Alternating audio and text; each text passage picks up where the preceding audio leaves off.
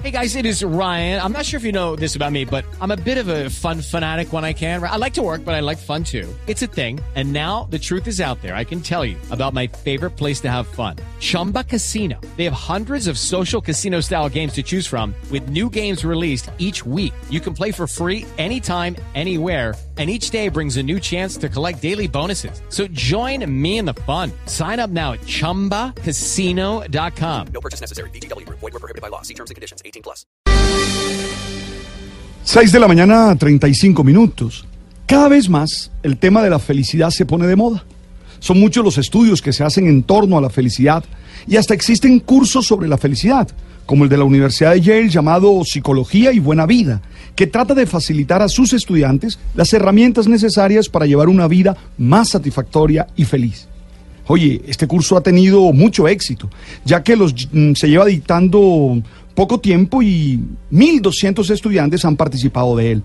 También en la educación superior de algunos países se tiene una asignatura escolar que sirve para fortalecer la personalidad en función de jóvenes felices. Por ejemplo, en 40 colegios de Alemania y 140 en Austria apuestan por ella.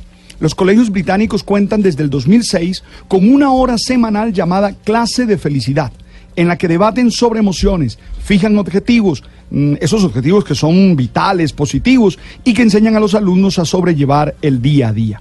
Hay muchos estudios que tratan de entender realmente qué es lo que se determina, qué es lo que hace que la gente sea feliz. Uno de ellos trata de establecer la relación entre el dinero y la felicidad. Y obviamente, ¿ah? queda claro que las personas con mayores ingresos tienden a declararse más felices. El New Economist Foundation determinó que hay correlación entre los ingresos y la felicidad a nivel país y en las personas. Esta organización del Reino Unido llegó a esta conclusión tras revisar 413 estudios y 10 encuestas globales sobre el tema desde el 2012.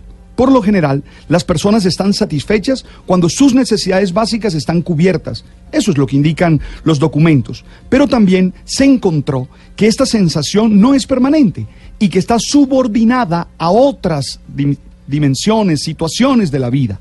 El premio Nobel Daniel Kahneman, en su libro Pensar rápido, pensar despacio, diferenció entre sentirte feliz y satisfecho cuando juzgas tu vida y otra experimentar a lo largo del día más momentos felices. Lo primero es un juicio racional fruto de pensar sobre tu vida, mientras que lo segundo es una sucesión de emociones y estados de ánimos positivos o negativos. El llamado estudio de la lotería, que es el último, que consistió en preguntarle a los ganadores de la lotería si eran verdaderamente felices, mostró cómo las personas que ganaron la lotería siguen declarándose más satisfechas con sus vidas cuando se les pregunta esto pasado 10 o 15 años. Pero eso no implica que en cada situación de la vida pudieran declarar lo mismo.